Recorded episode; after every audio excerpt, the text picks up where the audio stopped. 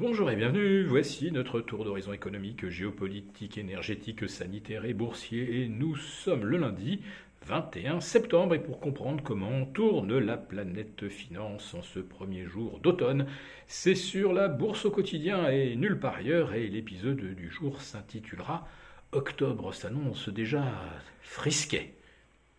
Oui, euh, coup de froid aujourd'hui, notamment sur le secteur des cryptos.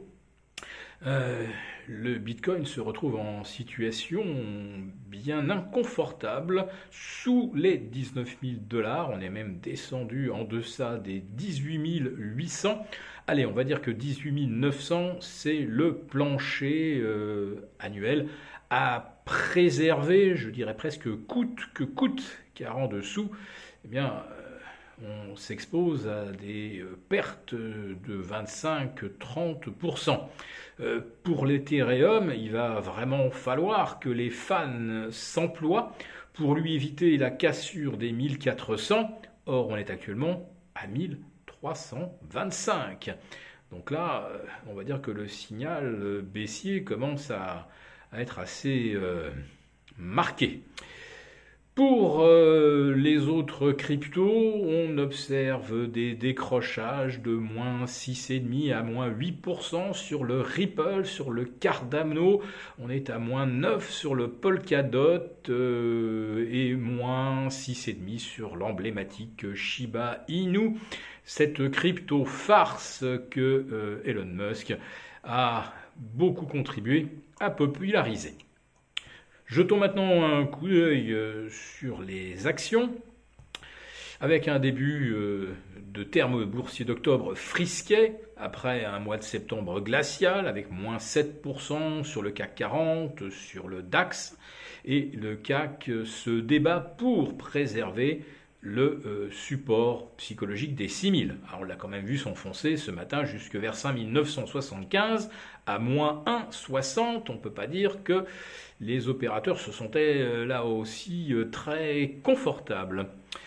le CAC parvient néanmoins à se redresser un peu au-delà des 6000 à la faveur d'une ouverture de Wall Street finalement moins négative que prévu. Enfin, il y avait quand même moins 0,7 à l'ouverture, mais très vite les pertes se sont euh, réduites assez sensiblement puisque le Dow Jones de moins 0,75 est remonté à moins 0,25. Ouf, on respire un tout petit peu. Mais si on regarde du côté des marchés obligataires, là, euh, gloops, euh, ça ne se passe pas bien avec euh, des OAT, des Bund qui se tendent à nouveau de 3 points. On est de nouveau sur les sommets annuels. Le CAC, pardon, l'OAT franchit le cap des 2,38 et on n'est pas loin. Alors je suis en train de vérifier précisément, on n'est pas loin euh, des 1,80 sur euh, le Bund. Là aussi, ça commence à être un peu la zone d'alerte. Le BTP italien est au-delà des 4,08. 230 euh, points toujours d'écart par rapport au Bund. Euh, une situation qui nécessiterait que la BCE euh, fasse usage de son fameux outil, outil anti-fragmentation et dont on ne sait rien et on aimerait bien justement voir en quoi il consiste et quelle est son efficacité réelle. Aux États-Unis, on a également une tension sur les taux longs puisque le 10 ans euh, s'établit au-delà des 3,50. Le 1 an, vous le savez, est maintenant bien établi au-dessus des 4, voire 4,10%. Et 4,10%, bien c'est quoi? C'est le rendement sans risque pour euh, les liquidités disponibles. Quand euh, sur le S&P ou sur le Nasdaq, vous obtenez péniblement 2%.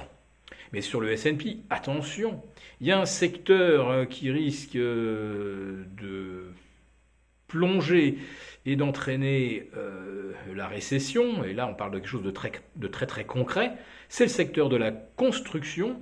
Il ne se vend quasiment plus rien, il ne se construit quasiment plus rien.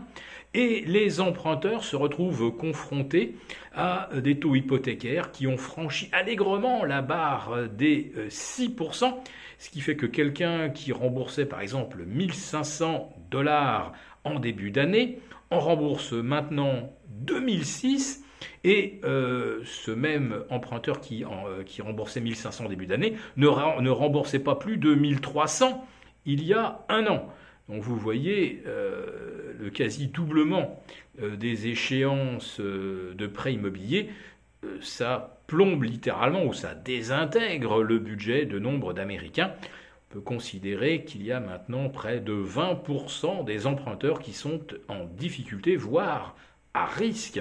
Et sachant que sur ces 20%, euh, vous en avez déjà plusieurs millions qui sont en retard sur leur paiement. Donc ça veut dire que s'ils ne peuvent pas payer euh, leurs échéances, ils ne peuvent pas non plus faire des folies le week-end euh, avec leur shopping, puisqu'ils n'ont carrément plus d'argent.